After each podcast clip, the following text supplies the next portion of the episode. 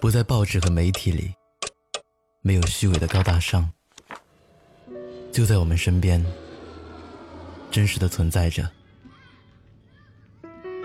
每个来过的人都会讲个故事。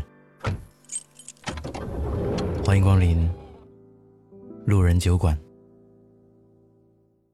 本节目由南方的冬不要音乐联合出品。你好。我是程东，我在不要音乐 APP 等你来听我的故事。如果你想第一时间收听节目，可以关注我的微信公众号“南方的冬”。本期故事来源：零度水。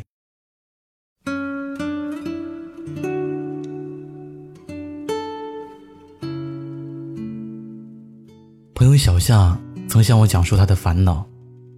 小夏原本有个无话不谈的好友，最近却开始变得疏远。他们从小学开始就是同学，因为性格相近，很自然的成为密友。大学时，他们在同一座城市上不同的大学，每周都会见上几次面，分享彼此近况。大学毕业后，小夏考上本校研究生。好友则出国深造，但小夏与大洋彼岸的好友并没有就此断了联系。好友经常对小夏说异乡的苦闷、学业的压力，小夏都会耐心倾听，并给出主意。直到好友毕业回国，他们的关系发生了微妙的变化。小夏明显感觉自己从她的闺蜜变成了她的一般朋友。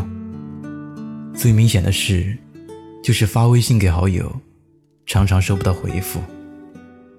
前两天看到好友发朋友圈晒晚餐，小夏评论询问是哪家餐厅，他也并没有回复。小夏望穿秋水，抱着手机时不时点开微信，却每次都落空。怀着惆怅和疑惑的心情，迟迟无法入睡的小夏。深夜在后台留言倾诉。成人之间的疏离，都是有礼貌而默不作声的。小孩子才会耿耿于怀，你怎么不和我玩了？有时候，你认为两人之间的感情走向终点，必然是经历过一场伤筋动骨的争吵，或者是一番撕破脸皮的纠缠。但其实，毁掉一段关系很简单。有意为之的忽视，不经意的冷淡，就足以造成致命的伤痕。到最后，慢慢的便不再联系，彼此之间隔着一道难以逾越的鸿沟，从此陌路。再好的感情，如果一方不珍惜，最终也会消亡。电影《微爱》中。北漂小编剧沙果认识了光鲜亮丽的模特陈曦。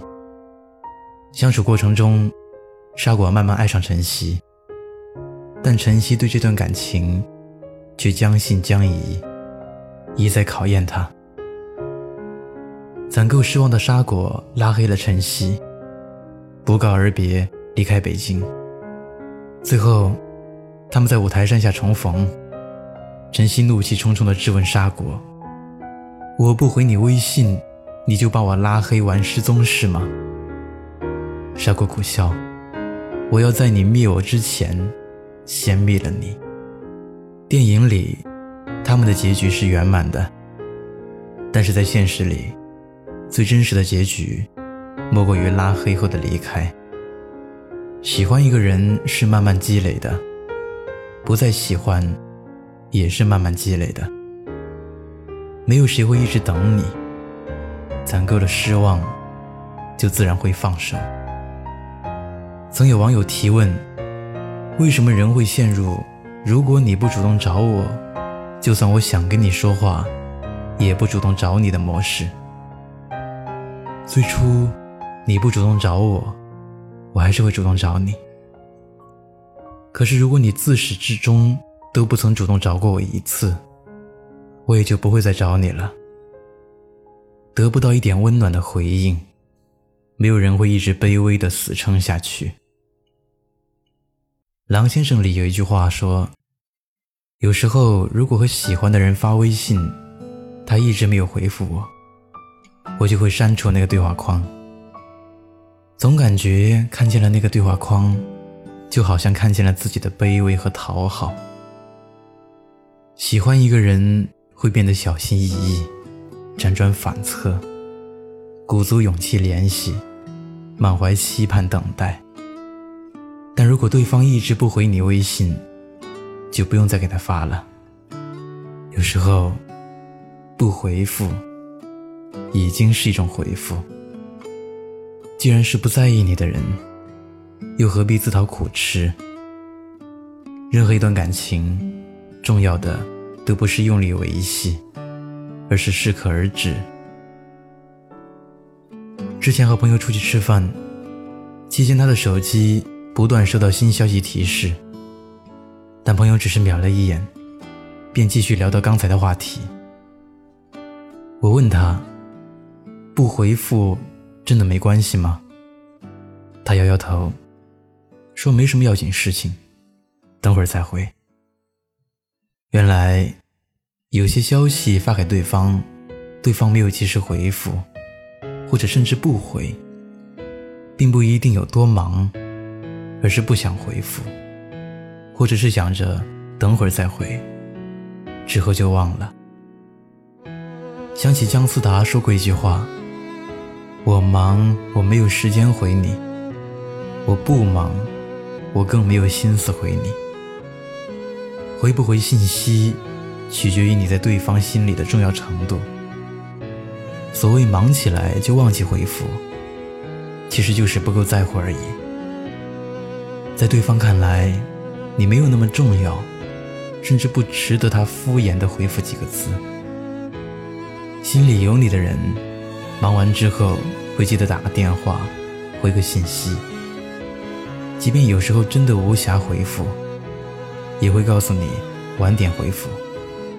并把对话标为未读，并置顶，以提醒自己。真的想着要回复，又怎么会想不起来呢？他其实并没有那么喜欢你。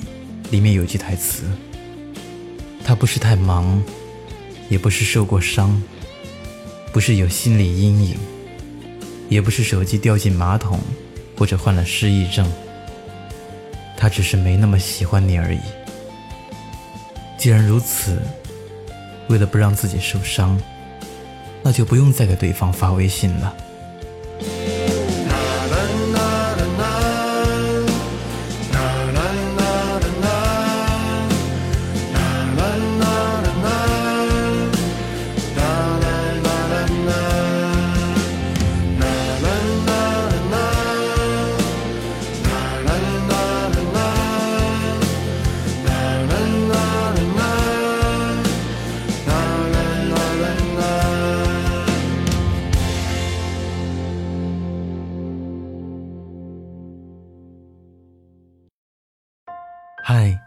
你好，我是程东。